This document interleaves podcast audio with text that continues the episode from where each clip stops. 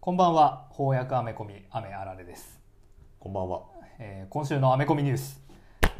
えーマーベルは新タイトル「グエンバース」を発表ということでですね、 えーまあ、グエン・ステイシーがはいはい。スパイダーマンになったスパイダーグエンっていうキャラクター、うんうんうんスパイダーバースに出てきたと思うんですけどあの白いフードかぶってる人ですそようね。そうそうそうあのノリで、うん。えーグエンがスパイダーマン以外のヒーローになったらっていうのを書くえシー。リーズだそうです、はあ。あれもともとなんか表紙のキャラかなんかなんだ。表紙のああそれイベントなんかなはあれですねグエンプールあ別か。そうそうそうスパイダーグエンあはは。多分スパイダーバース初登場のキえャラなんじゃないかなー。、なるほどね。まあでも映画にもね出演したしねう、ん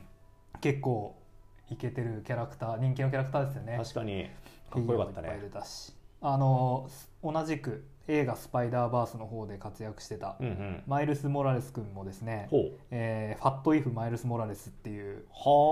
シリーズがはあ。はあはあ。始まるらしく、 ほう。えーもしもマイルス・モラレスがスパイダーマン以外のヒーローになっていたらああ同じノリなんだね。いうシリーズねええ面白い。やっぱスパイダーマンほら「ファット・イフ」2冊やったじゃないですか、はいはいはいサイド A サイド B スパイダーマンもの多かったけど確かにスパイダーマンいじりやすいい感じじりやだっすたよいね。んですかねああなるほどね。なんとかバースのシリーズさ、はあはあはまあ、あスパイダーバーススパイダーゲドンとあって、うんうんうんあとベノムバースはあはあは翻訳されてますけど、あ。うんうん。それに加えて今度はグエンバース、おお。これねキャラクターの方に注目したヒーローというかその人間に注目した展開ってことですねあ。ーへグエンバースってよく考えると面白い な今度はじゃあ登場キャラクターみんなグエングエン・ステイシーなんですかねーそういうことかスパイダーバースはさ、うんうんうんなんやかんや言ってピーター・パーカーじゃない人もさ結構いたもんね結構いたもんねじゃあ今度はグエンっていうくくりは一緒で違うヒーローとして出てくヒーローるとして出てくるのかなはあよくまあいろんな企画を思いつきますねすげえな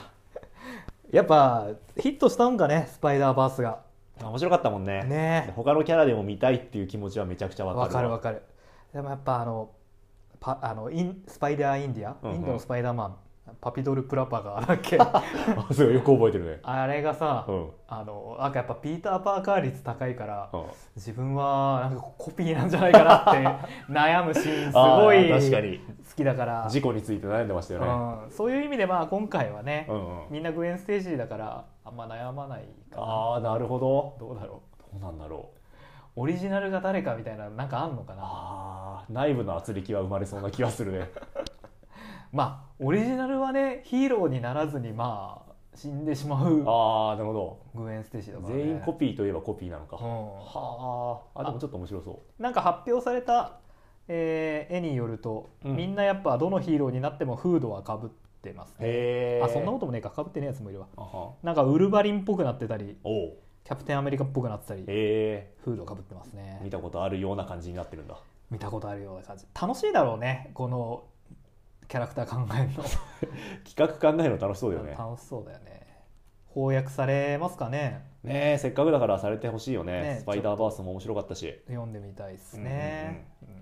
ということですね、スパイダーマンといえば、はいはいあの新作映画のああはい新しい予告編も出ましたね出たらしいじゃないですか、はい出ました出ました私ちょっともう情報立ちをしようと思ってもうあらゆるネタバレを避けるためにそっかまあもう2週間もしたらアメリカでは本国公開しちゃうじゃない公開しでちゃいすますかかねちょっと油断したらこれはもうネタバレ踏むなと思うんうっんうんうんてツイッター見る時もいつもこうんう「スパ」とかうん「ス」とか「パ」っていうカタカナを見たらもう薄めになってそのツイートを飛ばすようにしてますねそうかまあ本気出したらやっぱちょっと あれっすね一回立たないといけないじゃないですか いや立つのか SNS だしか SNS だし確かになデジタルデトックスですよあーでもツイッターには依存しちゃってるから でスパイクに関するめっちゃ面白いニュースとかあっても多分私は気づかないと思うねああーなるほどねコンパスとかさなるほどねそうかじゃあまあネタバレ厳禁でねはいやっていきたいしばらくはや映画に関してやっていこうかなと思いますね。そうですね。はい。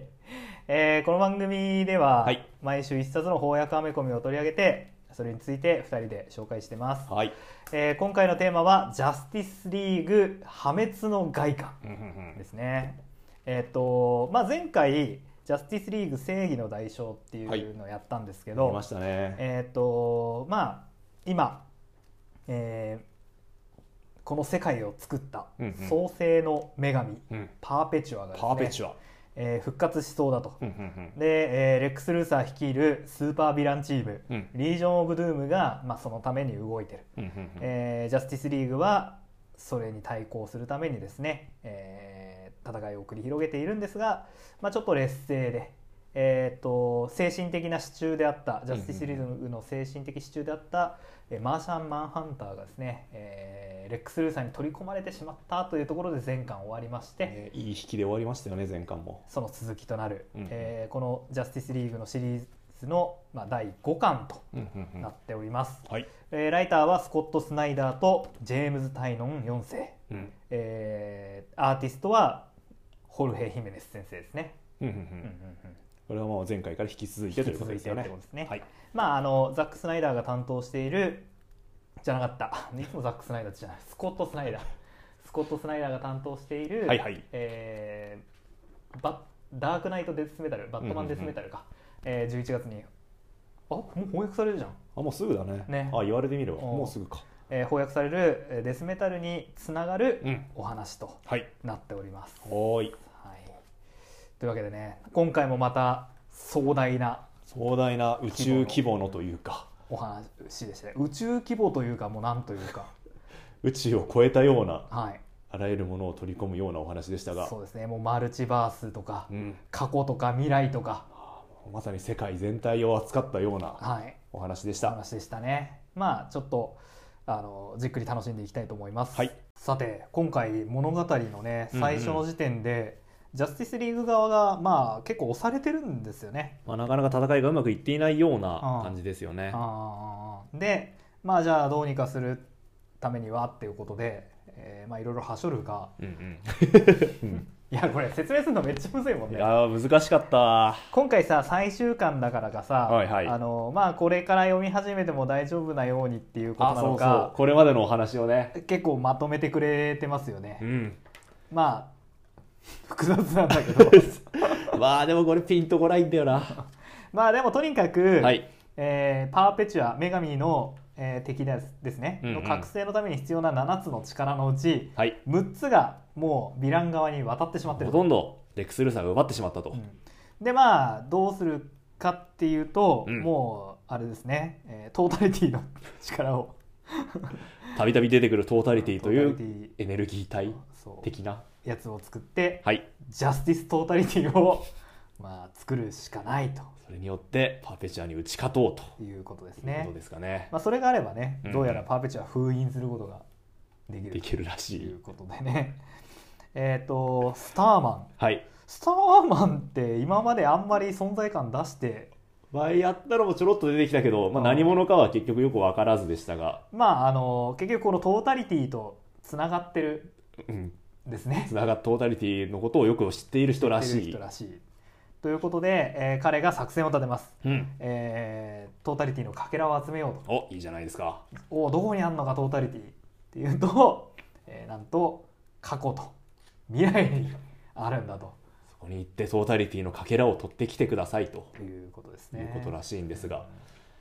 まあなかなかね、うんスターマンが作戦説明するシーンがあるんですけど、はいはいはいはい。まずうんこの多元宇宙を生命とエネルギーの公共局だと想像してほしい宇宙の各要素は互いに調和している重要なエネルギーがお互いに同調することで美しい旋律が生まれる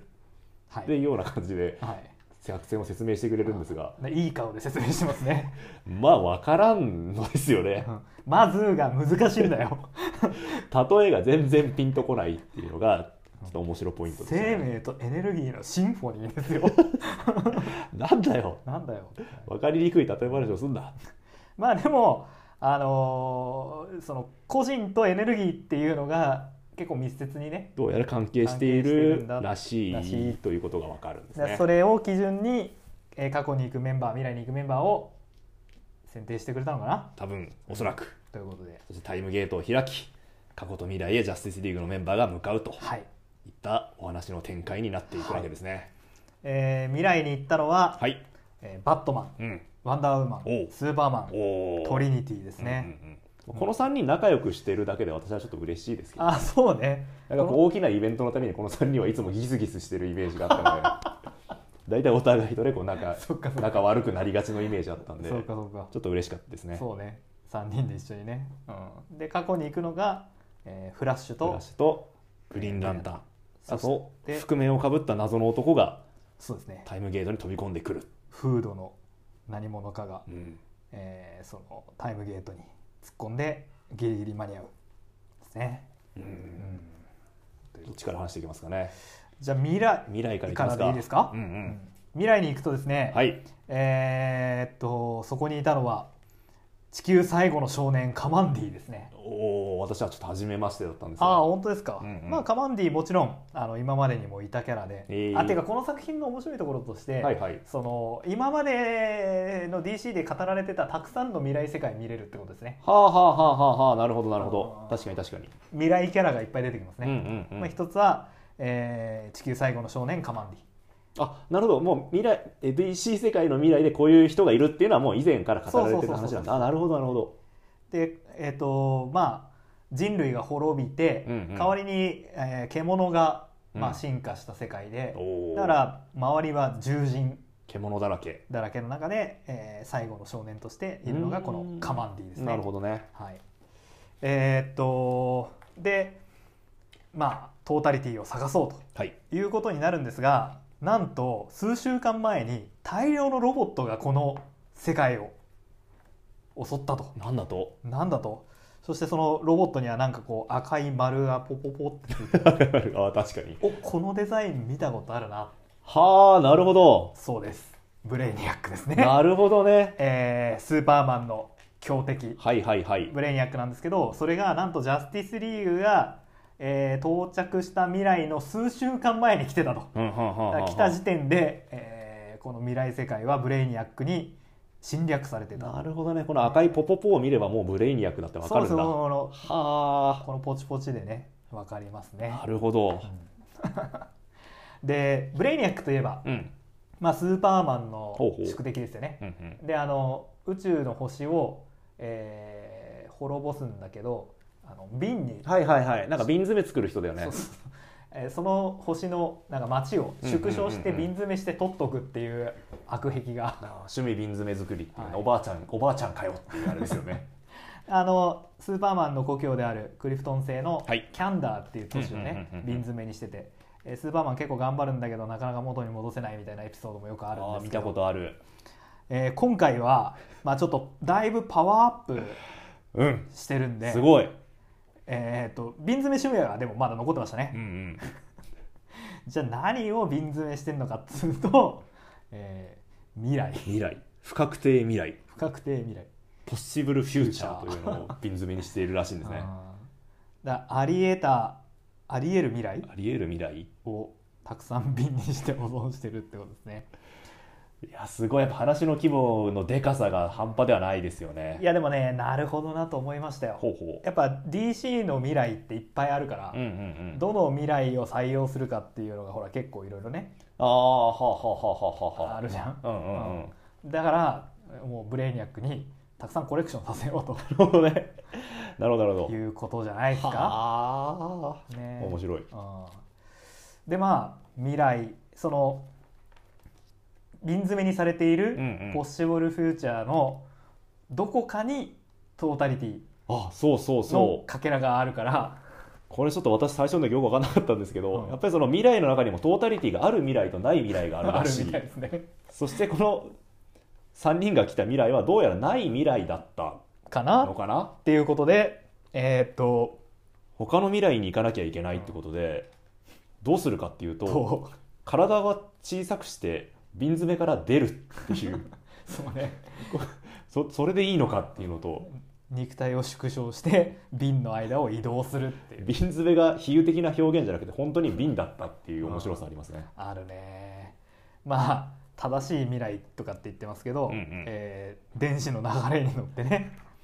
未来から未来へと移動するわけですね。うわーすごいストーリーだなすごい話の規模だ。でカマンディと一緒にですね、はいえー行った次なる未来は、次なる未来えージャスティス・リージョン・アルファほうがいる世界ですね、えー、DC1 ミリオンってああ以前話してくれた前にも少し話しましたけど、うんうんうんあの DC コミックスが 1, 1万号、うんうんうんえーをこうたに達する、えー、853世紀おおうのヒーローですーね。んうん初めましてですわ私にとってははい、あのまあでもメンツね、うんまあ、パッと見れば分かる通り、えースーパーマンスーパーマンバットマンバットマンはわかるワンダーウーマンああうんうんフラッシュフラッシュわかるわかるのような人がいるんですよ まあねそっくりさんというかそうねですよ似た要素を持った人たちが、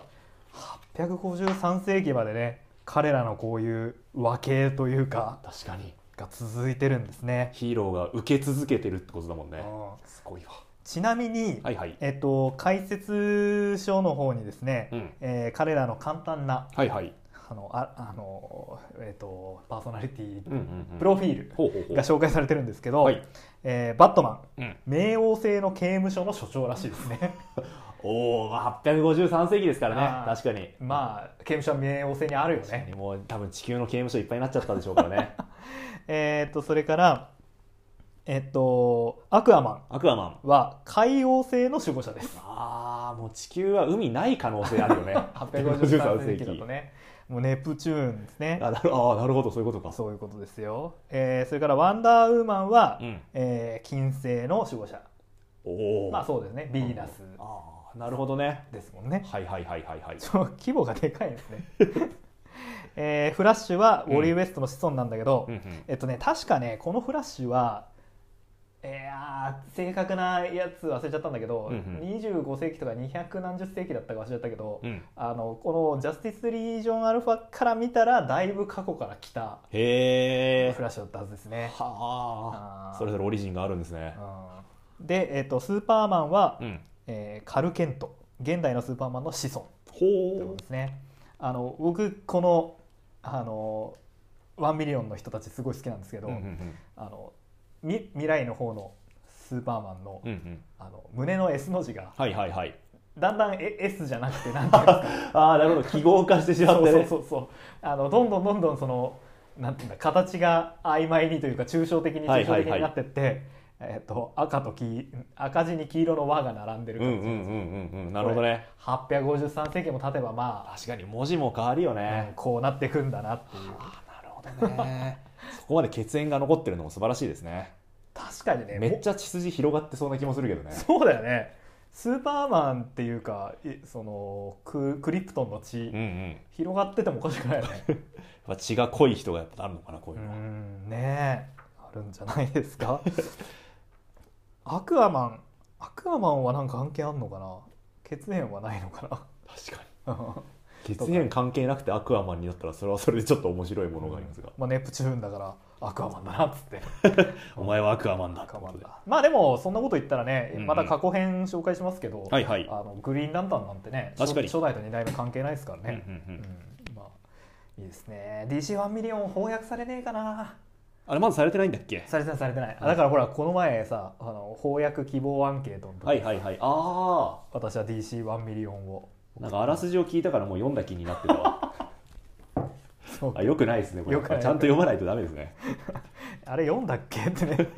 なってきちゃいますからねまあそういうわけでね、はいえっ、と未来世界で未来世界でトータリティを探すわけですね、ジャスティスリ・リージョン・アルファともうんうん協力しますし、えーカマンディとも協力しますし、うんうんうんえーそれからですねまあやっぱ追い追い詰められてピンチになるんですよね、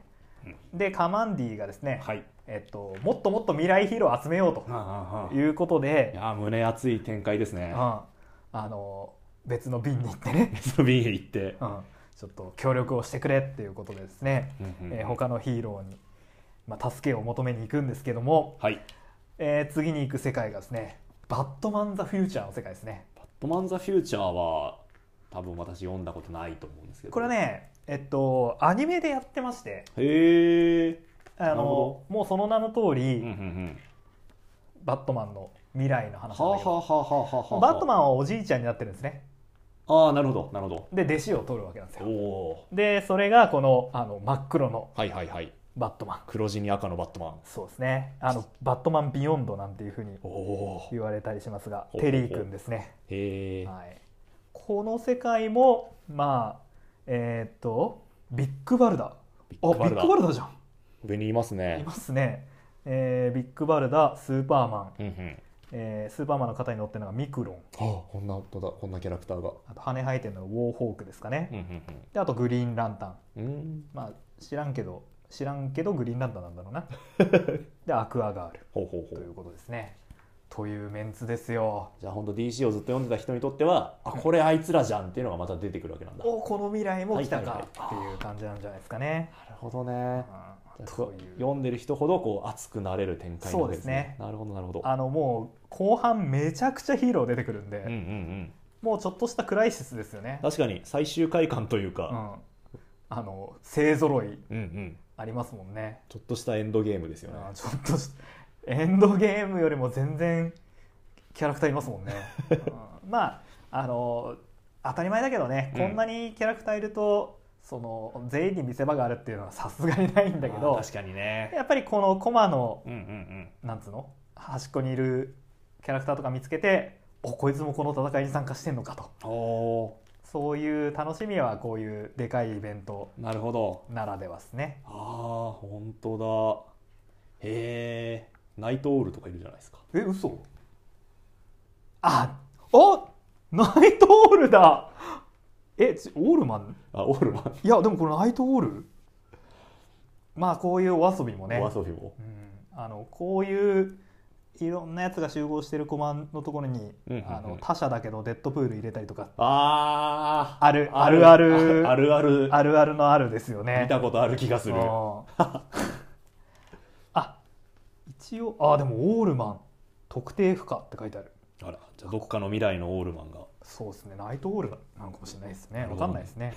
まあそういう楽しみもあるということですね過去チームはいフラッシュとグリーンランタンが、うんうんまあ、タイムスリップをしてうん過去の世界に行くと、うん実はもうそこでもうんレックス・ルーサーの魔の手が及んでいて、レそうですねックス・ルーサーによってうん地球が支配されていた世界だったはいはいはいでこれからどうしようってことになるんですけど、うん実は偶然にもうん彼らがワープした先は、うんジャスティス・ソサエティ・オブ・アメリカの本部だったっはいていう驚きの展開がですありねましたうねん。そこれ面白いのはジャスティス・ソサエティ・オブ・アメリカのこと彼ら知らないんですよね。うそうそうそちうょっと意外というかなんかああーフラッシュなんか合ってましたよね。あのザ・ボタンザ・ボタンのラストでなんか、はいヘルメットかぶったフラッシュと一瞬あってはたい記初憶が代するんでと合っすけてど、ましたねあのまあ確かにニュー52の世界観だと、うんうんうんジャスティスリーグが初のヒーローチームっていうことで、うんうんうんジャスティス・ソサイティ・オブ・アメリカの存在はねまあなかったことになったんだけど、うんうんうんうんそうなんだよリバースでさリバースでなんか復活し復た活したよね体の話だと思ったんですが、ドゥームズデイ・クロックでさあのグリーンランタンのランタンの位置をさ戻してあさあそうそうそう復活したよね過去のかヒーローたちが復活したっていうのがドゥームズデイクロックのオチだと私は思ってたんですけどそんなことは特になかった 特にそういうわわけではなかっちょっとやっぱ難しい その辺たがあ難難ししいさはなあるんだけどまあ今回のお話ではそういう設定なのねぐらいのさそうだねなるほど気持ちでね確かにうんあのフラッシュが相手を警戒してもしかしたら嘘をついてる可能性も ねあるわけですからあとやっぱ初代フラッシュとさ、うんうんうんフラッシュはさこの2人のフラッシュ、はいはいはいあの DC 世界におけるマルチバースの始まりだけど、うんうんうん何回あってもいいじゃん そうだね2人の初めての出会いは2人のオリジンが何回見てもいいっていうそのうは確何かに回見てもいいんですよあるかもしれないうんっていうことねジャスティス・ソサイティ・オブ・アメリカのメンバーは、うん今言ったフラッシュ、うんグリーン・ランタン、うんえーワイルドカ・キャット、ワイルドキャットうん、なんか初めて会った気がするあそうドクター・フェイトこれは私も知ってますねあはいはいホークマン、はいこの人もまあ昔からいる人なんですね、はいえーサンドマンはいスターマン、はいアワアーマンワーマンアトムアトムまあ、ちょっとよく存じ上げない方々なんですが、サンドマンはあれですねえーっとニール・ゲイマンがさうんうんとかっていう話でえあまあいいや、えもうすでに我々のラジオで取り扱っていたう、んスターマンはねえーっとみ未来というか、うんうん現代というか、うんうんから送り出してくれたスターマンとは違うあそうだねそうだね、えー別初代のスターマンなんだけど、まあ、彼もトータリティと感動する反応する力を持ってるとっ現代のスターマンともちょっと通ずるものがあるらしいていうねね。ことがありますうね、んあそうそうお互いのこと知らないんですけどあーなんとなくこう通ずるものがあるっていうのはちょっと面白いですようね、んうんうんうんなんとなくこう話をしているとななんかお前初めて会ったような気がしないなみたみいなたいなあのトレードマークの稲妻が一緒だったり、うんうんうんえー、とグリーンランタンもえーランタンと指輪っていうこう道具が共通してたりとか、なんとなくこうね響き合うものがあるしあと,、えー、とフォークがある、はいはいなんか共通の知り合い知り合いかなかなみたいなみたいな雰囲気がありますもあったねりきっとこれしてね昔から DC 読んでる人とかはグッとくるというか、ああるあ るそういう絡みかよってうん、いういうねあるあるネタの宝庫なんでしょうね、そうですね、うんまあそんな感じではい過去、えーで、えー割とすんなり共闘することにそうだねなまりますねあ、みんなで協力しましょうということになり、うんうんうん一緒に、まあ、ジャスティスリーグとジャスティスソサイティの史上初のチームアップでいきま すか史上初とはって感史じ上初とははっていう感じですが、うんえーそこでトータリティを探しに行くとはいトータリティがある場所はいどこにあるかと言いますと、はいハワイですはいそして時は1941年12月7日7日もうあの日ですねパールハーバパーールハーバーの日に、これああなるほどねジョンが言ってんのか海兵隊だからね、ああの真珠湾攻撃の日がさ、うんうんうん何年の何月何日かっていうところさあわあ申し訳ないがちょっとパッとは出て確こかなにい出ないわ全然出ないわああーやっぱ知ってるのすごいね言われてみるとやっぱ元海兵隊ですからねあーやっぱキャリアがねキャリアがねあるわけだで、えーここにトータリティがあるから、えーなんと真珠湾を舞台に、日本軍を支配したうんレックス・ルーサーたちレックスルとーサーたちリージョン・オブ・ドゥームとジャスティスリーグジャスティス・ソサイティが戦う戦うっとていうねいやーゼロ戦ですかこれ日の丸のついた飛行機と戦飛行う機ヒーローたちっていうまあこれもでも時代的なものがあるのかなやっうんぱそういう話もあったんだろうかあったのかな、うんシネストロがね、うんうんあの指輪のパワーでね紫色のゼロ戦を作って戦ってきますねやっぱ細々したら面白いねやっぱこそうねやっぱこういう小ネタというかさ、う、うん、あ面白いよねへの隅々まで見ていくと発見があって、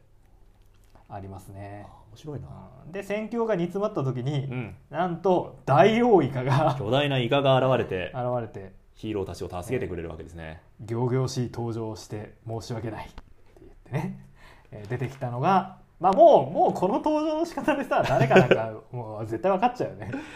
アクアマンアがクアマンですどうやらあのタイムゲートに最後に飛び込んできた覆面の男はアクアマンだアっクたアマンだらったしっいてことですねなんで覆面かぶってたのかはちょっとよくわかんないんですがそうねまあ多分なんかそういうあるんだろ多分ね前のエピソードういでろいろが触れられてたんでしょうねアクアマンはなんとアンチモニターと手を組んでですね、うんうんうんえーまあトータリティを手に入れるために、えー過去の世界に来ていたと、はいジャスティいうスこリとなーんグでをすか助けねに来てたわけですね。アンチモニターも結構話のわかるやつなんですねあんまり私彼のこと知らなかったんですがああ、そうっすね。アンチモニターは最初のえっ、とクライシス、うんうんインフィニットクライシスオンアース、ん、うん、うんの、えーラスボスキャラなんですけど、うんうんうんもうだからマルチバースを破壊し破壊しまくり、ほうほうほうラスト2ってところまでね。ああそうかそうかあそうか全部破壊し尽くしてきたのが彼なんだそうそうそうあなるほどアねンチモニターだったりはいはいはいですけども、まあ実はだからモニターアンチモニターは兄弟だった、うんねワールドフォージャー込みの3兄弟だった三こ兄とが弟ねすごい三兄弟でわかするんがですけどまあやっぱそのすごい衝撃的なもう大イベントのうんうんボスだったんで、結構大切に扱われてる気はするんだけど、うーんまあ、ただやっぱりなんつうんだろうな何回も同じ出し方はさせられないじゃん。はいはいはいはいはい、なら出るたんびに、はちょっとずつなんかあのか格というか強さ があなるほ下どねがっていってはあはあはあはああのファンっていうか、まあ、インターネットとかでは、うんうん再生回人って 再生怪人あの仮面ライダーとかでほもその再生怪人その最初に登場した怪人が、うほううん後半のお話とかで、うんうんうんこう一気に復活して襲ってきておおいいねありそうありそうあの毎週1対1で戦うじゃん、うんうんだから一人の時の方が強いんだよね、ああなるほど確かに うん、あそうそれとーね再登場した時弱体化している頃からうん再生怪再人生怪人と揶揄されたりもしますがなんてこったまあでも確かにね、あのーこの前一緒にやった「イうんうんンフィニット・クライシス」でも,、あのもう亡きが利用されるっていうキャラクターでしたあしー確かにちょっと格落ちちゃうよねうんそれやられちゃうとねあと、あのーシネストロのチームに入ったこともあるし、うんうんうんうんやっぱもう巨大ななんつううんその、マルチバースを滅ぼしまくったっていう最初のインパクトにはどうしても勝てなスタートデビュー戦がやっぱこういデビュー戦がね華々しすぎましたね良すぎて次からのキャラ設定に悩むということですねでもなんかあの今回出てきた時こう見た目が現代風にアップデートされてたり、んあの人物的な奥行きが増えたりしたんで、ああ確かにうん確かに確かにきキャラクターとしての魅力は高められてる嫌いじゃないですよ特に今回はね、えーモニターアンチモニターワールドフォージャーの3人がですね、うんうんうんえー母親である、えー創世の女神パーペチュアと戦うためにウルトラモニターに 変身するシーンがありますよいねやー熱かったですねこれ熱かったですよね3人が合体して我らは三兄弟だが一つに合体すれば ウルトラモニターっつって、いや素晴らしいねやっぱこううん合体したら強くなるってうん、あるよいいねよねゲッターロボみたいなもんですよねそうゲッターロボですよ まあそんなこんなでですね、えー過去はい未来はいそしてまあ現代では、えーこのワールドフォージャーモニターアンチモニターのね3兄弟が戦うというこの3つのお話が同時に進行するスペクタクルですいやこよ。の辺の派手さはやっぱいいですよねいいですねまあ、どちらのチームも、うんえートータリティを手に入れて、えーまあ、スターマンがね過去現在未来にいるスターマンがその力を使ってまたタイムゲートを開いて開いてみんなが現代に戻ってく戻るってくるってことですね。えーそして、えーまあふ力を使って封印するぞって思ったんだけど残念なことに、えー第7の力が解放されてですねパーペチュアパーがベチュアが完全復活完全復活我ここに完全復活せりってことね。うーんまあ、最初に何をやったかというとえーっとアンチウルトラモニターウルをトラモニターを分離させる。分離させうんアンチモニターを80年代のデザインに戻す なんて恐ろしい力だねえアンチモニター仲間になってくれたのはやっぱ激アツだなと思ったんだけど、まあ、普通に裏切る上に見た目も元に戻る っていうこの80年代感あるデザインすごいですいいねですねでまあ多元宇宙をですね、はいえーパーペチュアが求め書き換えるていこうと弱肉強食の世界に書き換えていくわけですね、人間にとって本来の姿を示せるうんような宇宙に変えていこうとはいいうわけですねうんえーそして世界をですね、はい、えー破滅のマークがうんうんうん覆うんですけどはいこれまだよくわからないんだけどもうあらゆる場所からこの破滅のバンクが見えるのねそうだねあらゆる場所あらゆる地域あらゆる時代で同じマークが見えるらしい、はいルイジアナうん、でディテクティブチンプと、うんうんえっ、とスワンプシングスワンプシングが 一緒に見てますねこの二人などうしたんだろルイジアナで何やってたんうでしょうねねあとあのダークマルチバースあそうダークマルチバースにもこの印がはい見えたらしい、はいめっちゃちっちゃいコマで処理されててちょっと面白かったですねすげえ細い子までバルバトスがね「パーペチュアー」っつって あとゴーストセクタゴーストセクターーのコマ気になりますよねうんスターファイヤー、サイボーグ、えーダークサイド、えーっと、あ、やばい、名前が出てこない。えーっと、アズラエルアだズ。ラエル、なんで、この4人があんまり見慣れないメンバーですよね一緒にいるんだ。解説書によると、彼らの冒険は姉妹誌、ジャスティスリーグオデッセイで描かれている。え気になる気になるこのメンバーでどんな会話するんでしょうねねえ。共通の話題とかあるのかないやーなんすどうなんですかね。まあ、あの、アース3、はいえーっと、逆転世界ですね。うんうんうんうんえー、とジャスティスリーグがみんな悪者の世界なんですけどいこっちの人たちは、よしこの多元宇宙が我々好みの世界になりそうだっつって 喜んでます ノがリノリでいらっしゃいますねあの実は、えっとニュー52のうんうん最後、ほうあのダークサイドウォーのっていうお話で、うんえっとここでもアンチモニターと、ほうほうえーダークサイドが激突するお話だったんですけどへえその時にアース3滅びてましたけどねあらしれっと復活してますねいつの間に、うんいや我々が知らないだけできっと何かそうね大きなイベントがやっぱりそのそうだよねそもそもそのあらゆるイベント全部書かなきゃいけないからそんなことないそうそうそうないよね我々が知らないだけ知らないうちにも多分ね世界は動いてると思うのでいいつか書かれるかもしれないしねアース3がどうやって確かに復活したのかとかね物語の時系列順に書かれるわけでもないしねそうそうそう何の説明もなくてもそれでいいんですえっ、とパーペチュアによって、はい一番最初に整理される世界うんがアース1919いやーこれいい世界ですよねえっ、と「ゴッサム・バイ・ガスライトアニメ作品ありました」ねはい私も見た記憶がありますの世界観ですねこれいいよね19世紀のイギリスだっけ風確かイギリス風の風のゴッサムゴッサムっていう世界観ですねスチームパンク的な世界ですよねさあそうそうそうそうそうそうなんか気に入らなかったんですねパーペチュアこの世界、うん一番最初に選んでますようね、んそんな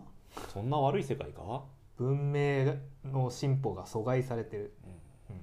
人々は工場の煙に苦しみガス灯に身を寄せ合ううんうんうんにもかかわらず正義という誤解にしがみつくってとこが嫌だったんですねけしからんとけしからんということで、正しく世界を書き換えましょうってことで、うんまあ、この宇宙全体を滅ぼしてしまうわけですね数兆の命が一瞬で消滅ひえこの歪んだ多元宇宙には52の世界があった今は51だ、っていうわけですねこの世界のバットマン、うんまあ、結構いいキャラしてるんですけど、はいはいまあ、パーペチュアに目にしても、うんまあ最後までうん我々にできることをするべきなんだ、なんて言ってね、えー逃げ惑う男の子を抱きかかえて、まあ、消滅消滅しておりますねねえウォッチメンを思い出す最後ですねああそうねあの新聞売り新の聞売りのうん人を思い出すそうですね最後ですねまあ、そんな感じで結構パーペチュアが次々とはい宇宙を書き換えていくはいわけですね、はいさらにあれですねパーペチュアは今までこう、パーペチュア復活のために力を貸してくれてた、はいはいえーリージョン・オブ・ドゥーム、うんうんレックス・ルーサーの、まあ、同盟者たち、はいはいはい続々と処分してきますねあーこれねすごくいいですよね、はいまずブレイニアックグレイニアック、椅子にされちゃいますねまあ、ロボだからいいのかなわかんないけど人間椅子に近いものがありますよね玉座玉座にまあでもあの丸ポッチは 変わらずあるっていうのがまたポイントですねグレイニアックのうちのデザインは残すと、であの、えっと、シネストロとかうんうんグロッドとか、はいチーターとかもそれぞれあの7つの力、えー扱えるようになってるんで、うんえー玉座に埋め込まれちゃいますね生まれてしまうとひでえやつだな ちゃんとねみんなパーペチュアのために働いてたんですけどねまあでもこれでこう結構うん誰倒せばいいかっていうのがもああうぶれなくなりますね、ヘイトを貯めてくれたおかげでねえーともう巨大ヒールですよそうだあーいいじゃあいいムーブをかましてくれてるわけですそうねねそうねあの整理してくれてるよねうんうんうんただでさえヒーローめちゃくちゃ今多いんで過去から未来からとんでもない数の数のヒーローたヒちーがローねたちが集まってるもんね来てますからねもう全員集合の絵すごいもんね後ろの人声聞こえないだろうね確かにめっうん、ちゃ大きいスーパーマンボイスじゃないと多分届かないぐらいの人数が人数が集まって集戦まっっててまますすねね。ですね。でじゃあパーペチュアと戦うぞとはい、超やばい最後の手段を使ううん、何か何かなんだなんだジャスティスリーグの基地ホール・オブ・ジャスティス発進ですね実はホール・オブ・ジャスティスは巨大ロボだったとというねそんな驚きの伏線があったとはいやーいいですねやっぱり主人公たちがずっとこう暮らしてたうんうん基地が実はロボだったっていうのはああ熱い展開ですよね特撮でもある展開ですかねあの特捜戦隊デカレンジャーのおうおうデカベースっていう、うんうんうんあの警察のお話なんだけど、うんうんうん警察署があるんだけど、おうおうロボになりましたねわあいいね熱いね あと今やってるウルトラマン、うんナース・デッセイ号っていう、うんうんあの移動空母みたいなので、えーまあ、ひいつも暮らしてるんだけど、うんうんナースっていうあの教あのドラゴンのほうほうほう怪獣がいるの。へでドラゴンなんだけど飛ぶ時こうぐぐるぐるにとぐろ巻いてうんうんうん円盤になるの。えあ面白いっていうウルトラセブンの怪獣がいいんだけははどはナース・デッセイ号っていう今回はあの船の名前なんで、はははあもうこれ絶対竜になるわと思っああなるほどねそ竜になったて なってましたねなってますね最最近になりました、やっぱもう定番の熱い展開なんですねいやーそうですよ基基地がロボ地にながるロボになる基地が戦闘機になるもうこれはあ熱いなるほどねねそれをやってますよバットマンやっぱね分かってるよねそういうところがね確かやっぱバットマンオタクだもんねオタク心くすぐるよねにバトマン結構子供だよねおもちゃ大好きだよね確かに確かにガジェット好きだもんガジェねット好きだよね男の子って感じあー多分これジャスティスリーグのメンバーには黙ってロボにしてると思いますねというわけでそれを使って戦うんですがダメ ダメそれでも足りない、足りないうんうーん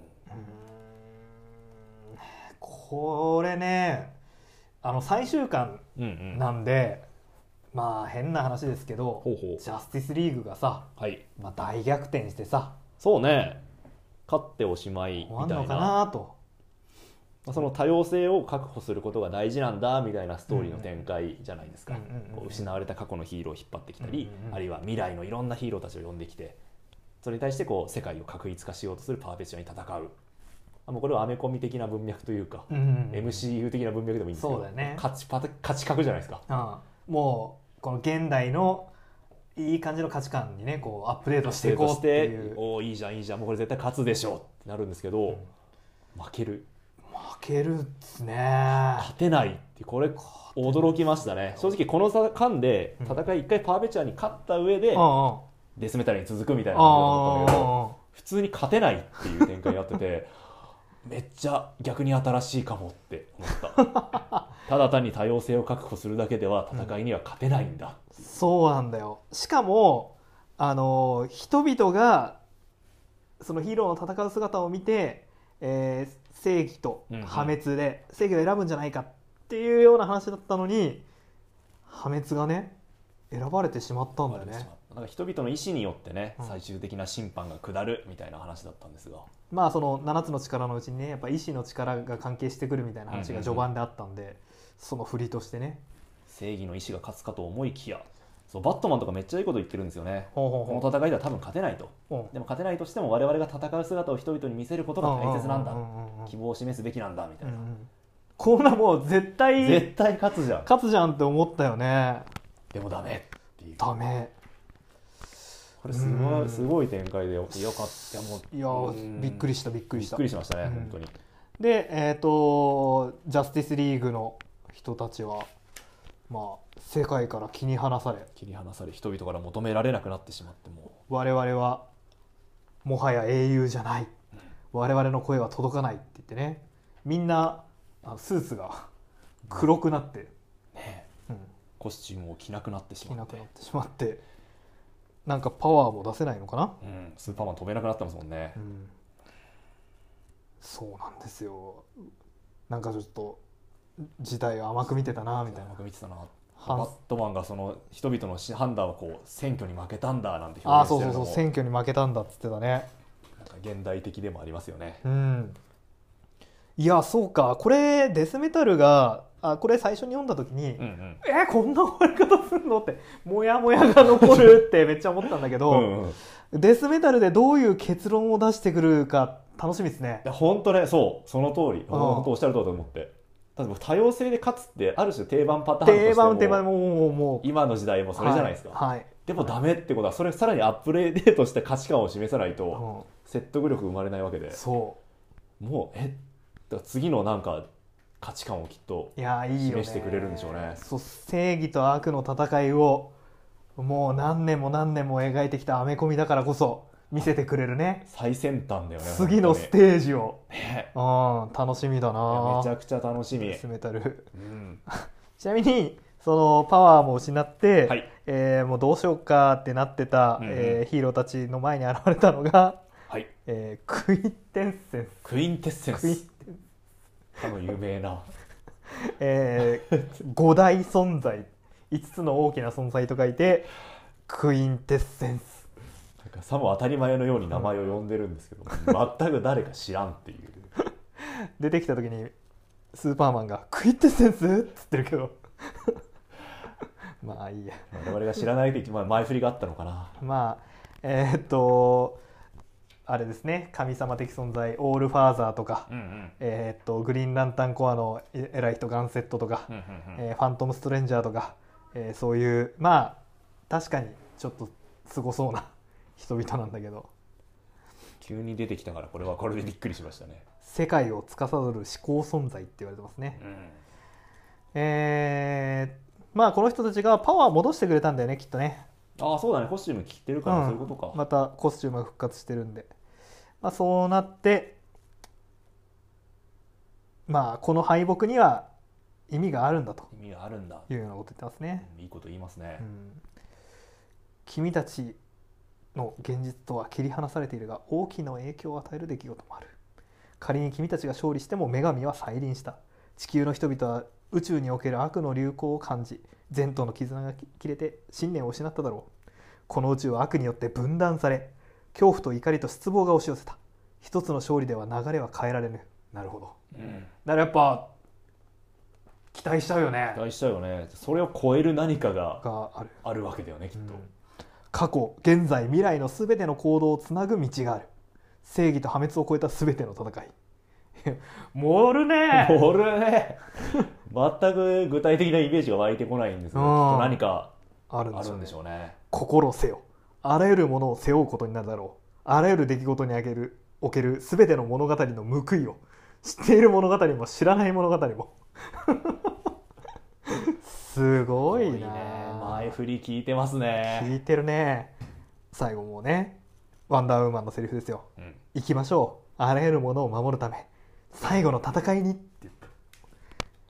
物語はダークナイツデスメタルに続く楽しみですね楽しみ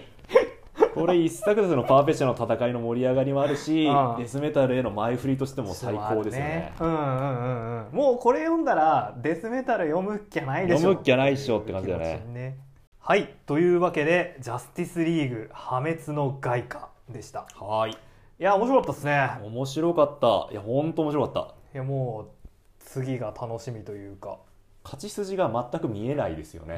全く分かんないねどうすればいいのか人々の信念を失ったのが原因だっていうようなことが書いてたんで、ああ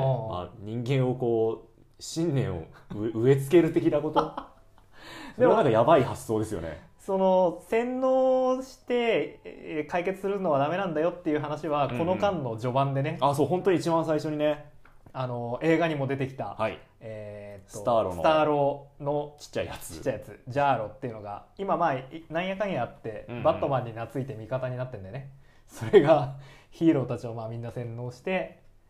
守ろうとしたんですよね守ろうとした戦ねったら負けちゃうから、うん洗脳して幸せな世界に置いとこうっていう いややべえなと思うんだけど、うんでもこれめっちゃバットマンっぽいなと思うまあジャーロも善意でやってるしねバットマンだったらそうヒーローの仲間たちを洗脳して支配するってなんかやりかねな いなちゃんとジャーロはバットマンの血を引いてるなバットマンから学んでるなってや思っっぱバットマンリスペクトがねただからこそさこれ洗脳されててもこうバットマンが最初に気づくんですよね、はいはいはい多はい分俺ならこうするな What do the バ Batman ットマンバットマン do? ドゥバットマンならどうするかっていうのを多分考えた結果あーそこにたどり着いそういう思考にたどり着いちゃったのかな俺なら洗脳するってことで多分気づけたんですね。スターロスターロというかジャーロ、うんいいキャラですよいねや本当ね可愛いかわいいね彼なりに頑張っててね。そうね、うん、よしじゃあお便り紹介はい。お便り来ております。おお便りありがとうございます。はいはいあれお便りがお便りあがれどっか行っちゃっお便りがどっか行っちゃった、た。お便りがですね。はいはいええーっと、ー前回違うな前々回の前々回かな。感想ですかねヘターナルズを出した後のはいはいはいはい感想を送ってくださいました。はいラジオネームはいありません。ああいつものなしさんのかなしさんかななしの方ですかねはいえー特撮さん、はカいよンフーさん、いつも楽しく聞いております。どうもどうもありがとうごあざりいがとうまございます。すエターナルズ見ました。多いですね張り手で敵をぶっ飛ばすマ・ドンソク。おアクションを見せてくれるけど精神が不安定なアンジェリーナ・ジョリーとうん見たいキャラクターを見せてくれたのが嬉しかった です、せマドンクソがともかく精神が不安定なアンジョリーナ・ジョリー見たいって思ってたんだ、そういうあ、まあ、確かにね機会があれば見たかったですね、なるほどねえーまあドンソクのエプロン姿赤ちゃん、赤ちゃん姿も最高でした、はいはいはいあまあマブリーってやつねマブリー可愛らしかったですね、はいえーラジオの中で触れられていましたが MCU 世界ではうんヒーローコミックは DC コミックはあるけどマーベルコミックはないんでしょうね、ううん確かになんかなさそうな雰囲気あったよねん、そうですねえー実在するからコミックにはならずに普通の雑誌の表紙になっているああまあセレブみたいな扱いだもんねそういうことあ、うんそうだそういうことか、えー映画の最初でブラックナイトさんが読んでいた「えー種子の死うん」が地球を種子に生まれるセレスティアルズのことだったんですねはあこれ私このメールを見て初めて気づいてあ確かにそう冒頭にブラックナイトが詩を読んでたんですあよね、あはいはいはいでもうん全く気にしてなかったですね、俺このメール読んでもうん、 「獅子の詩」ってなんだっけいや私もそれ細かく覚えてないんだけどあなーんか谷に関するあーなんやかんやをいやや言っっててたいた記憶はぼんやりある冒頭のシーンね冒頭のシーンあでーそうかそうかその後すぐ地震が来ちゃってよく分からなくなっちゃっああそうかそうかそうかやっぱやっぱ何回かね見るとねまたこう楽しみもねねたもう2回目見る楽しみがこれで生まれました、ねそうですねありがとうございあのますさディズニープラス入ってるけどさ、うもうシャンチーもさあもう入ってんだ入ってるしさ早っなんか結構予習復習に最適ですね確かにアメコミを読む前にうん映画を見て見てアメコミを読んだ後うにんまた映画を見て見て MCU によって支配される生活を、あとなんか結構ね、うん、あの M- MCU 以外の映画もいっぱい増えててへえいい感じですよほらディズニープラス良くなったんですかはい素晴らしいぜひぜひ皆さんどうでしょうか ディズニープラス入りましょえーアラン・ムーアのう、うんうんネオノミコンを取り上げるんですね、まあ、先そう先です週やりました先週やりねましたねはいえープロメテアが難しくて挫折しちゃったので読むのをどうしようかと思ってますってことであプロメテアはね、うんうんあのアラン・ムーアが書いた魔術師魔術書の入ん魔術の入門書えと呼ばれてるのでああうんだかこれらコミックではあるコミックではねへえまあ難しいかもね、それを読めばじゃあ魔術師になれるんだうんいや入門書だあね入 門書入り口に立て入りる口に立てるネオノミコンはそういう意味ではうんそんなに複雑な知識は必要なくそうねあのまあ嫌なアラン・ムーアとして